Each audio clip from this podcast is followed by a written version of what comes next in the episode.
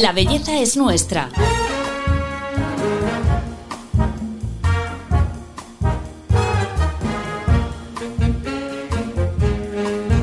Un podcast de Telva.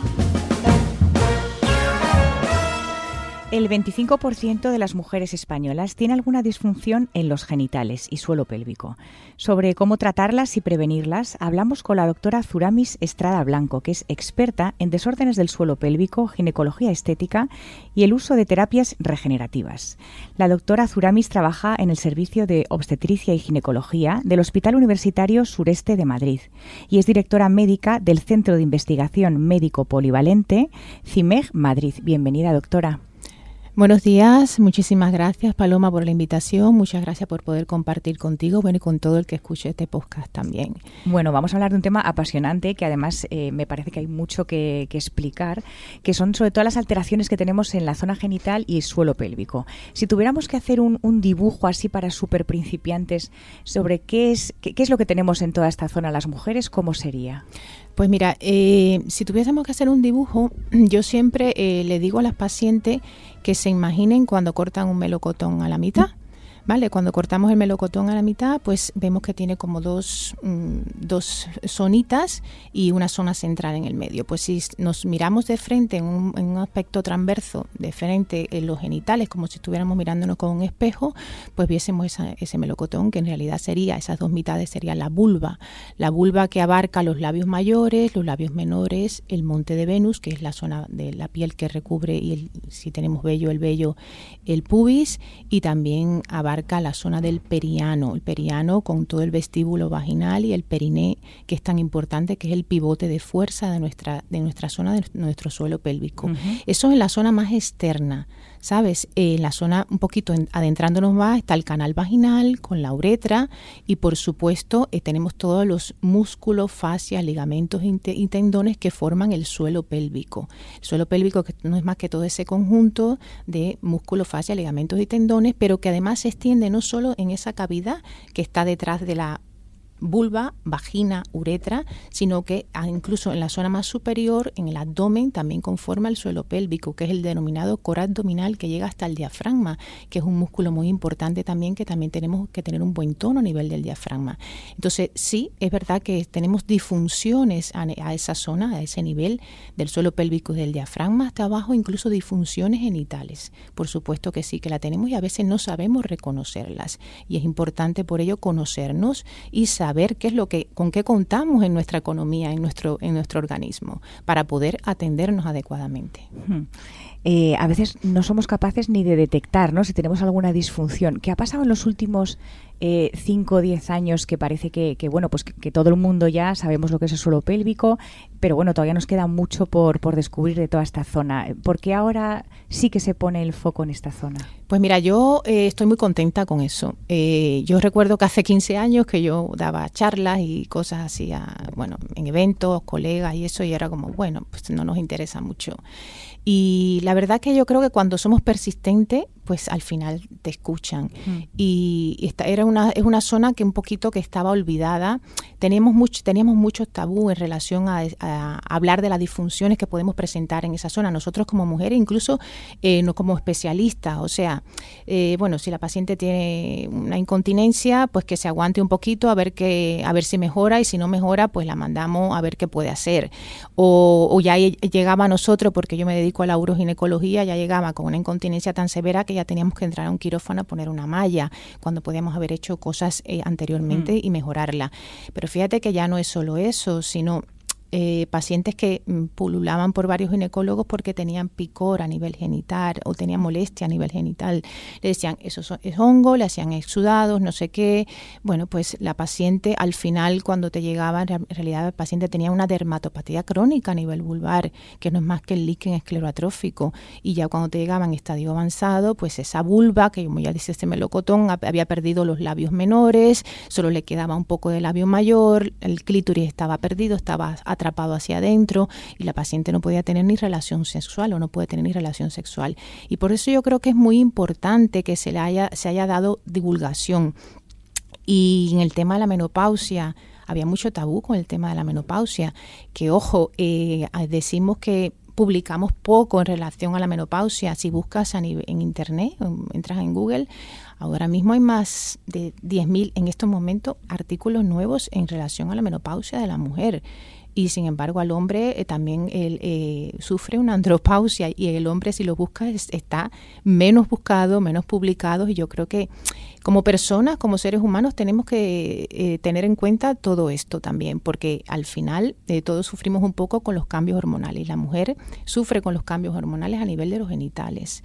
Cuando tenemos la caída de estrógenos y de andrógenos, porque nos olvidamos que los ovarios producen estrógeno, progesterona y testosterona pero que a nivel de la mucosa vaginal tenemos una zona que se llama lámina propia y esa lámina propia que es rica en microvascularización, que es la que por allí pasa el plasma cuando tenemos la fase de excitación, de excitación sexual, se empieza a, pasar el plasma y una vasodilatación de la zona y, bueno, es cuando está preparada esa vagina, el cervi, el, fornix uterino para recibir el, pene, lo que vaya o lo que vayas a recibir en ese momento, porque ahora no tiene tampoco que ser un pene, o sea, puede ser lo que, lo que a ti te apetezca, ¿sabes? Pero que está preparada fisiológicamente para eso. Eh, ¿Y qué pasa? Cuando hay una caída de estas hormonas, el estrógeno en la vagina, la vejiga y la uretra son ricas en receptores alfas y betas de estos estrógenos. Pero es que la vagina y el vestíbulo ese tan importante que es la entrada de la vagina también es muy rica de estrógenos y andrógenos. Y cuando hay una caída de, esto, pues la paciente pues tiene molestia y comienza la denominada sequedad vaginal, que no es más que esta atrofia urogenital o síndrome geniturinario de la menopausia, que es dado lo que la paciente nota es se, queda dice, doctora, me parece que tengo cuchillos cuando estoy teniendo la penetración con mi pareja. De tanto que me duele, ya no puedo ni hacerlo. Pero no es eso, le molesta, le pica, le escuece, y además empiezan a tener trastorno de la continencia. Por eso se le denominó en el 2014 síndrome geniturinario de la menopausia, porque empiezan a tener cierto trastorno de la continencia. Porque, ¿Por qué? Porque esa uretra y esa vejiga también están con defecto de esos receptores. y, esa, y, y la paciente tiene más deseo de ir al baño, se levanta por las noches a orinar y hay como un trastorno de la urgencia miccional por el hipotropismo que tenemos dentro de esa uretra. Y todo esto no tiene que llegar a pasar, todo esto podríamos mejorarlo si sucede, pero además podríamos prevenirlo también. Sí, porque además la menopausia y la caída hormonal es algo que, todas sabemos que nos va a ocurrir. Entonces, ¿cómo podríamos efectivamente prepararnos para, para este momento? Pues fíjate si todas sabemos que va a ocurrir que un tercio de nuestra vida la vamos a pasar en menopausia, si, si Dios quiere, porque estamos vivas, por supuesto, y esto es súper importante. Pues lo fundamental yo creo eh, ahora mismo que le estamos dando tanta importancia al estilo de vida eh, nuestro, eh, lo fundamental sería pues por mantener un estilo de, vida adecuado, acorde. ¿Qué es lo que es un estilo de vida acorde y adecuado? Pues ya lo, lo que sabemos todo. Yo creo que es que no se ha descubierto, como decía mi abuela, el agua tibia o el agua templada. No hemos descubierto con esto cuando hablamos de salud, de salud general. ¿Sabes? Eh, una dieta adecuada, una dieta balanceada es súper importante para nuestro organismo en general, incluso cuando estamos hablando de salud genital, una dieta adecuada también. ¿Por qué? Porque todo nuestro organismo tiene una gran relación cerebro, intestino, genitales, microbiota, microbioma, urobiomas, porque se ha descubierto un urobioma también a nivel vesical, ¿vale? Pues todo tiene relación. Una dieta adecuada, que hablamos de la dieta mediterránea nuestra, que si la hiciésemos como debe ser, pues yo creo que comeríamos todo muy bien. Es verdad que mm, pues no lo hacemos adecuadamente y por eso no, no todo lo hacemos eh, adecuadamente, pero sobre todo que ahora se está insistiendo mucho en una dieta antiinflamatoria, o sea, eliminar de tu organismo los estresores inflamatorios a nivel eh, de oral por la dieta. Y, por supuesto la actividad física diaria. Pero sobre todo a nivel de genital, eh, cuando estamos en etapa perimenopáusica, yo siempre le digo a mis pacientes cuando me llegan a consulta, ¿te hidratas la cara y el cuerpo? Sí, sí, doctora, desde jovencita a mí me enseñaron que tenía que hidratarme la piel, la cara. Digo, pues estás, has olvidado que la zona vulvar está también revestida por piel. Tenemos tegumentos allí importantes también. Y que es una zona que sufre estrés mantenido. ¿Por qué? Porque tenemos una, una braga puesta, colocada, la ropa ajustada, te baja al, al, al gym, eh, haces, eh, haces eh, trabajo en el gym, el roce con la relación sexual, si haces equitación, bici, lo que sea. Es una zona que está en estrés. Pero fíjate si está en estrés que nosotros las mujeres en la etapa reproductiva nos embarazamos y hay cambios a nivel de esas zonas con el embarazo pero es que además tenemos un parto también por esa zona vaginal, por ahí sale un cilindro fetal, que ese suelo pélvico, esos ligamentos faciales se distienden y, y al final, si tú no trabajas ello, no, no, no va a, ir a como estaba al inicio, que a veces es muy, difícil, pero por lo menos mejorarlo. Entonces, hidratar en estas pacientes con menopausia, hidratar o perimenopausia la zona vulvovaginal es súper importante. Pero es que no tenemos que llegar a la perimenopausia para crear este hábito de hidratación pacientes jóvenes, todas, deberíamos hidratarnos la zona vulvar después de la ducha. Si es tan sencillo. lavarnos con un gel propio, que esto también es importante, y ponernos una crema hidratante como hacemos con el rostro. Exactamente, lavarnos con un gel íntimo, gel íntimo con un pH adecuado y hidratarnos simplemente en la zona vulvar como hacemos con el rostro. Con eso ya estamos haciendo una prevención. Y por supuesto, si hacemos prevención en el organismo de forma general y le agregamos esto, pues magnífico. Y si estás en una etapa ya de madurez, reproducción, pues recuerda que siempre tienes que tener un buen tono a nivel de tu core abdominal y a nivel de tu suelo pélvico y eso lo hacemos con los mejores entrenamientos pero que si has tenido un parto y has tenido alguna disfunción del suelo pélvico, es que es cuando hay una disfunción, una alteración a nivel de esos músculos que, te está, que estábamos hablando hace un rato, a nivel de esos músculos, de esa fascia, de esos ligamentos, imagínate que por ahí al salir un cilindro fetal, un niño, una niña, un niño de 3,500, por ejemplo, de 3 kilos, todo eso se distendió. Sí. Pues aunque tú no te sientas que se te escapa la orina después del parto, después de las seis semanas del posparto, o, aunque no sientas que, se te, que tienes un peso allí debajo, debes recuperarte, debes mejorarlo, debes hacer algo al respecto. Ahí es donde entran también las terapias de recuperación posparto, que es lo que yo digo, plan integral de recuperación.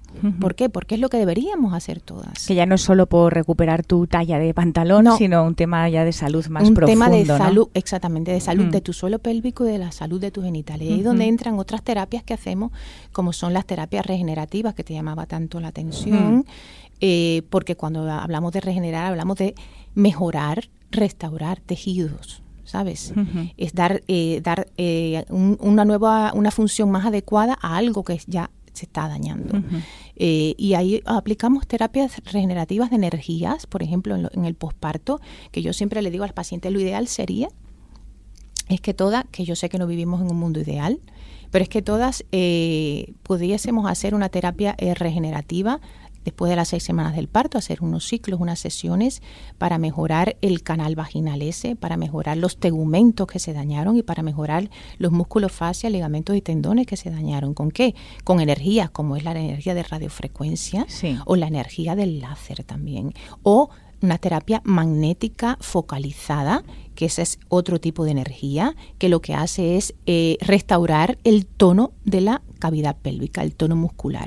Estos son máquinas que estamos acostumbradas a, oírlas para tratamientos médico-estéticos del rostro o pues los glúteos, el abdomen. Eh, ¿Funcionan igual en esta zona o son máquinas distintas de otra intensidad, otro cabezal, otro...? Sí, a ver, eh, estáis acostumbrados a escuchar que estas máquinas se usan para la belleza del facial, para mejorar a nivel corporal. Pero ya hace aproximadamente 15 años, cuando empezamos a andar una serie de médicos a nivel mundial en esto, pues nosotros lo que eh, se empezó a utilizar este tipo de maquinarias porque se vio o sea, en los estudios vimos de que estaba compuesto la zona vulvar, los músculos internos, todo de la cavidad pélvica, del abdomen, y en realidad, eh, digamos, porque si esto se puede eh, usar a nivel facial, a nivel corporal, ¿por qué no lo vamos a usar a nivel genital, incluso a nivel del suelo pélvico? Y es cuando empieza a, surgir todos los protocolos de tratamiento. Son máquinas similares, o sea, son las marcas comerciales eh, muy similares. Lo que pasa que cambian es el tipo de, por ejemplo, del láser, el tipo de la afluencia que se le da de la luz del láser.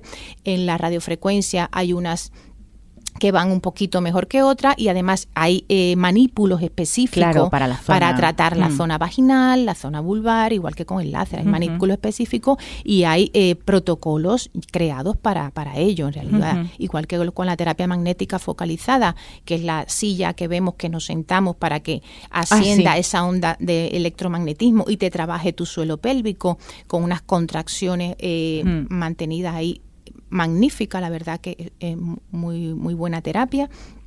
Pues que tú dices, lo, lo trabajan a nivel de glúteo, claro, se trabaja a nivel de glúteo porque estás trabajando el músculo. Y en el suelo pélvico, cuando te sientas allí, lo que estamos trabajando son los músculos del suelo pélvico. Pero ¿qué es lo más importante? Que no a todo el mundo le va bien cualquier cosa.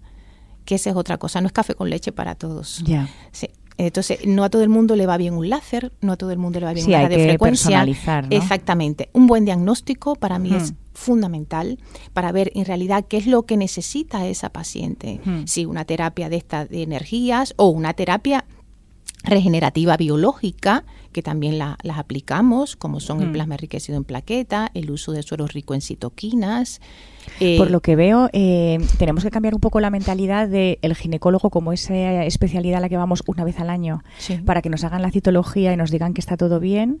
Eh, hay que ir al especialista para, aunque estemos sanas, efectivamente, que nos hagan una valoración de cómo estamos a nivel de toda la zona genital, el suelo pélvico y hacernos tratamientos incluso para prevenir. ¿no? Es como cambiar un poco la mentalidad. Exactamente. Yo, yo creo que en realidad eso sería lo ideal. Pero te digo, yo sé que no vivimos un mundo ideal vamos aún al ginecólogo, las que van, eh, para ver que estamos más o menos, que no tenemos una alteración a nivel de las células cervicales, que la eco endovaginal está correcta y te digan, bueno, vale, perfecto, todo está bien. Yo creo que deberían, no todos nos dedicamos a lo mismo en la ginecología porque es una especialidad muy amplia. Por ejemplo, yo no me dedico a la infertilidad, eso es un mundo muy amplio también. Eh, pero los que nos dedicamos a ello deberíamos insistir un poco más en que las pacientes deberían acudir a eso, a una evaluación adecuada de los genitales, del suelo pélvico y de darle eh, pautas de cómo se tienen que cuidar y de qué pueden, qué pueden hacer para prevenir, porque quizás con unas sesiones eh, que se puede hacer de estas terapias, como te decía, de energías o regenerativas biológicas, según la alteración que le viésemos a la paciente, con algunas sesiones de ella y después una sesión al año de recuerdo sería suficiente para la paciente y ya está, y no habría que hacer nada más. Pero entonces hay que buscar también eh, ginecólogos, igual que vamos al especialista en partos, hay que buscar que, sean especialistas en eso, en suelo pélvico, en disfunciones eh, yo, por ejemplo, si a mí me llega una paciente porque se quiere hacer un tratamiento de infertilidad conmigo, le digo, no, yo me dedico a eso, vete a la clínica tal, que hay ahí colegas muy estupendos que te podrán hacer tu seguimiento, pues, quedarte embarazada y todo, y cuando se quede embarazada, pues irá a ver al que se dedica más a la obstetricia para el seguimiento del embarazo y para la realización del parto, ¿sabes? Entonces, en esta en esta en, en esta parte nuestra de suelo pélvico, genitales, menopausia también, que es muy importante, pues tiene que ir a, profesionales que estemos más dedicados a ello, ¿sabes? Entonces, pues es así. Doctora, ¿qué tipo de trastornos, digamos, son los más comunes, problemas de zona genital o de suelo pélvico que llegan a, la consulta? Que antes me, estabas contando que me ha dado un poco de pena que, a veces llamas a esas consultas de mujeres desesperadas, ¿no? Porque vienen sin solución, que han hecho un, peregrinaje, ¿no? Por un montón de especialistas que no... Sí, fíjate que de verdad que el, a veces mi consulta, yo digo, hoy toca el día de la consulta de mujeres desesperadas porque desgraciadamente sucede así. Que tú me decías, ¿serán mujeres más mayores? Digo, no, es que tengo de todos los grupos etarios. Jóvenes también. Es, Jóvenes también, porque a nivel de la zona genital y del suelo pélvico puede haber muchísimas disfunciones, Paloma. Puede ser desde un dolor, el dolor uroginecológico, eh, sea o un dolor para la relación sexual que lo llamamos dispareunia, o incluso un vaginismo, que no es más que una respuesta exacerbada de los músculos cuando la paciente va a tener una penetración durante la relación sexual y le provoca dolor. Pero es que también existen otros tipos de dolores pélvicos crónicos que tratamos, como es la vulvodinia, la vestibulodinia, incluso las neuralgias del pudendo, el síndrome de atrapamiento de pudendo, que es lo que te decía.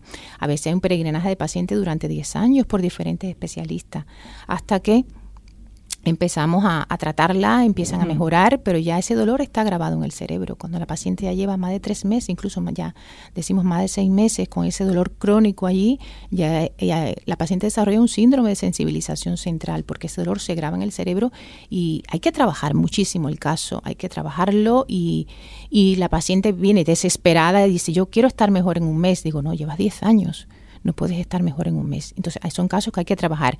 Pero que también existen otras alteraciones a nivel de los genitales, como es eh, las dermatopatías crónicas, como es el líquen. El líquen puede ser de una mujer joven. Yo tengo pacientes con 25 años con un líquen simple en la vulva. Un líquen simple que le da un escosor y un picor que no las deja ni dormir.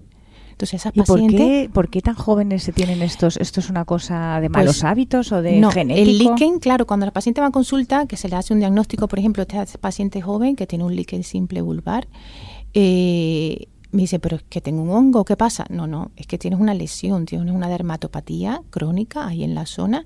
Habitualmente tienen una base inmunológica. Cuando empezamos a.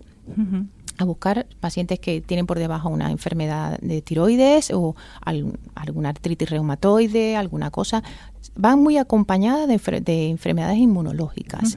De hecho, recuerdo un caso mío que ya no fue un líquen simple, fue un líquen escleroso y atrófico, que la paciente, eh, bueno, fue muy malita, esa la tuve que llevar a quirófano para abrirle un poco la uretra porque y la vagina y, y el clítoris, porque tiene una fimosis, y tuve que aplicarles terapias regenerativas eh, autólogas biológicas de, de su propio organismo ahí en la zona después de hacerle este proceder.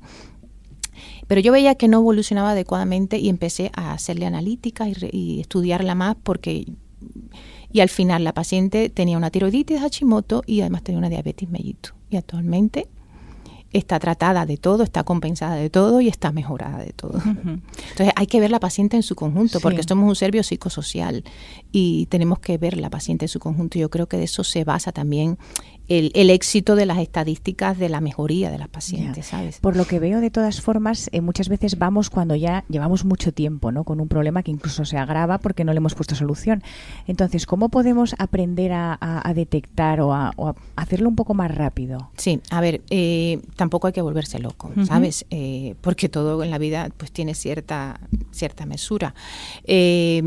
Cuando tú veas que eh, tú no te sientes eh, bien, que te molesta algo, que vas a tu ginecólogo de base siempre y le dices, mira, me está sucediendo esto, te indica una terapia, no te mejora. Cuando no te mejores, búscate un profesional más especializado en el tema. No sigas esperando y siga yendo y, y, sigue yendo al mismo y al mismo y pasa un año y pasa dos. Eh, pues no, busca antes una eh, un profesional más especializado en la materia para que tenga un diagnóstico adecuado y una terapia adecuada, por supuesto. Entonces yo te decía, es tan importante eh, la prevención, la prevención en, en todas las etapas de la vida, desde la mujer joven que tiene que hidratarse la zona, la mujer joven que deberíamos hacer ejercicio de fortalecimiento de nuestro suelo pélvico, que ahora ya lo estamos incorporando más, ejercicios respiratorios, digo, yo, yo no pido mucho, que aprendamos a respirar, ya eso es algo que estamos dando a tu diafragma y a tu suelo pélvico, dieta adecuada, la hidratación y por supuesto, si has tenido un embarazo, un parto, pues vete a una evaluación, hazte una evaluación adecuada y haz un tratamiento preventivo, son terapias preventivas que deberíamos hacer todas también. No hace falta, eh, o sea, para cuidar el suelo pélvico no, no se libran de cuidarlo las que no hayan tenido hijos. Lo digo porque Mm, también no. esto está muy relacionado, ¿no? El embarazo, el suelo pélvico. Si no tenemos hijos, que hay muchas mujeres que no tienen hijos, también tienen que cuidarlo. Exactamente, que piensan, bueno, yo no he tenido hijos, no tengo problema. Yo tengo pacientes que no han tenido hijos y tienen un prolapso de órganos pélvicos y he tenido que entrar a operarlas porque eh, por mucho que quiera aplicarle terapias locales de energía o regenerativas allí que yo haga, yo le digo, esto llega hasta este punto y, yo y, tenemos estas opciones. Entonces, a veces tenemos que operarla. ¿Por qué? Porque son pacientes, por ejemplo, se ve muchísimo en pacientes que cuando estaban más jóvenes estaban un poquito más, más gorditas, han perdido peso, ahora eh, muchas estamos yendo al gimnasio, hemos empezado a hacer ejercicio, han perdido 20 kilos, eh, pues también todo empieza a dañarse internamente y empiezas a ir al gimnasio, pero empiezas a ganar masa muscular, a ganar fuerza, pero te olvidas de que la zona pélvica no la estás entrenando. Entonces, pues hay una disfunción y empiezan los trastornos de la continencia de orina. Tengo pacientes de 35 años que tú dices, esa chica que, que tiene unos músculos que te hacen crossfit, ¿eh? ojo, que yo soy incapaz de hacer crossfit, que tienen músculos y van orinándose a la consulta y no han tenido hijos y vienen agobiadísimas. ¿Por qué? Porque no ha entrenado su suelo pélvico, porque hace 10 años pesaba no sé cuánto de grasa, ahora pesa súper bien y está llena de masa muscular, pero no entrenó su suelo pélvico. Entonces, esas pacientes pues necesitan terapias y necesitan mejorar su suelo pélvico. Pero fíjate que no te estoy hablando ya solo de esa. Pacientes que padecen estreñimiento crónico. Tienen una disfunción de suelo pélvico habitualmente que no te imaginas. Desde incontinencia de orina, prolapso de órganos pélvicos, incluso incontinencia fecal también. Eh, ¿Cómo se entrena el suelo pélvico y a partir de qué edad tendríamos que hacerlo? A ver, lo ideal sería que primero conociésemos nuestro suelo pélvico. O sea, mm, yo creo que todas las pacientes jóvenes, eh, ya te digo, después que comienzan a tener su menstruación, eh, conociesen, como yo te decía, coger un espejo, hay, una, famosa pintura de, la... Esto hay que hacerlo. Eh, sí, cogerse un espejo para mirar tus genitales, para saber qué tiene ahí, porque cuando muchas van con alguna disfunción de esta de dolor, como te decía, hasta le da miedo mirarse. Claro. Entonces, eh, mirarse los genitales y lo otro es autoexplorarse. Una vez que ya eh, tiene conciencia de sus genitales, autoexplorarse internamente para saber cómo contraen y cómo no contraen. Y a partir de ahí, pues ir a un especialista para que le enseñe cómo tiene que respirar, cómo tiene que hacer las contracciones y todo esto. Para que cuando ya vaya a hacer, a tener un embarazo, pues ya ya sabe eh, qué es lo que tiene, qué es lo que se va a distender allá adentro, qué es lo que va a pasar, ¿sabes? Que no, que no va en cero en, a, nivel del conocimiento de su cuerpo. Y antes de tener un embarazo, lo ideal sería también que se entrene toda la zona para tener un suelo pélvico bien, que tolere bien en la gestación y el parto también.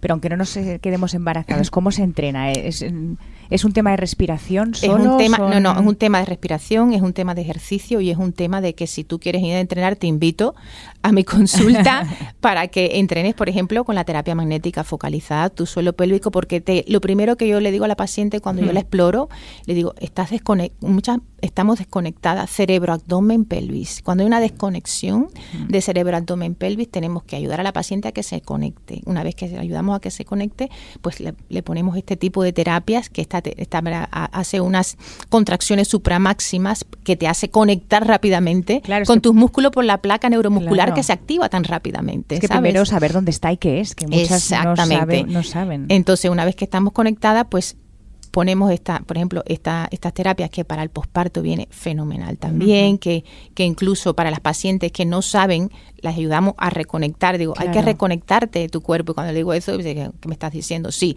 Y después le aplicamos la terapia magnética está focalizada o incluso una terapia eléctrica interna en el canal vaginal que después se la pueden llevar a casa también. Ah, qué bueno. Y, sí, sí, sí, se la pueden llevar a casa porque no te creas, eh, desde mi consulta salen con deberes. Que un día va con el marido a, la consulta y dice, es que yo quería conocer a la doctora porque le deja, le deja más deberes a mi esposa que cuando teníamos al niño pequeño.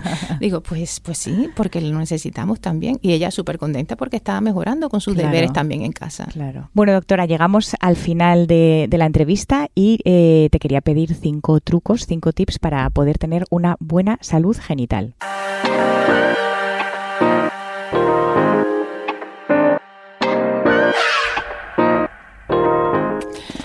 Número uno y principal, eh, acudir siempre a tu ginecólogo. Pero cuando notes alguna alteración que no se te mejora con tu ginecólogo de cabecera, tu ginecólogo de base, el número dos, acude a una consulta especializada de lo que te está sucediendo. Alteración genital, menopausia, de tu suelo pélvico, importantísimo.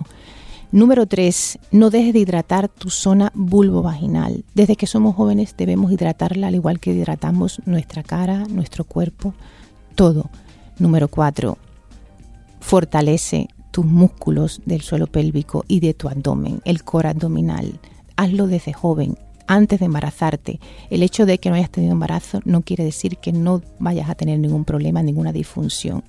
Y número 5, por supuesto, dieta adecuada y ejercicio físico adecuado, teniendo en cuenta que tenemos un core abdominal y un suelo pélvico que tenemos que proteger, y una vulva, una vagina y una zona anoperineal.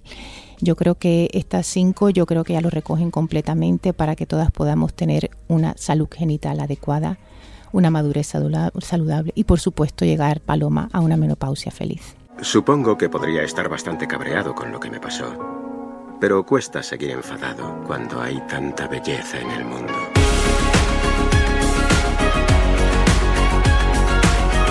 La belleza es nuestra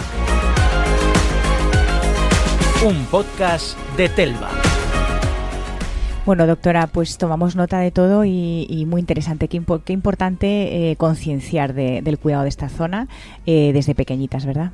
Sí, es importantísimo. Yo te doy las gracias por haberme invitado a este podcast. Me lo he pasado muy bien, la verdad. Ya te dije que me gusta hablar muchísimo. y, bueno, pues que siempre que podamos ayudarnos a todas y recordar que, que, cuando hablo de, de todas las mujeres eh, hablamos de las parejas también. Las, las mujeres que padecen disfunciones genitales del suelo pélvico hay que pensar en las parejas. Hay un estudio muy interesante que se hizo aquí en España, también se hizo en todos los países de Europa, incluso en Estados Unidos, que es el estudio Revive. Y dentro del estudio ese, eh, las mujeres decían que el 70% que estaban padeciendo alguna alteración genital de esta de las que hemos hablado hoy, no podían tener relación eh, con su pareja. Pero se entrevistó a las parejas y la pareja decía el mayor problema que tenía era que habían dejado de tener relación sexual con sus mujeres que lo estaban pasando fatal. Entonces, pues eh, yo creo que tenemos que vernos todos. Mm, tenemos que atender el tema de todos. Sí. Pues muchísimas gracias, doctora, por, por, por la entrevista y por, por, venir aquí al podcast de Telva. Y a todos vosotros os agradecemos también que estéis siempre al otro lado. Nos escuchamos en el próximo episodio. Hasta pronto.